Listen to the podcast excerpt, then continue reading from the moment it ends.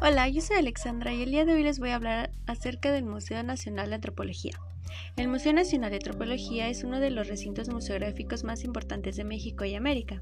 Está concebido para albergar y exhibir el legado arqueológico de los pueblos de Mesoamérica, así como para dar cuenta de la diversidad étnica actual del país.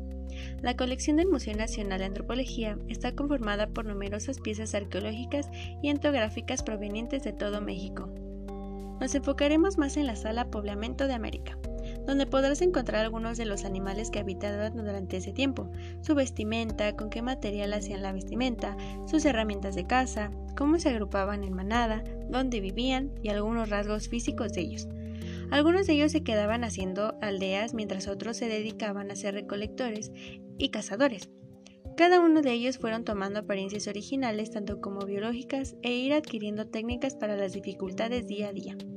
Se trasladaron en forma de oladas desde Asia a América por el estrecho de Bering.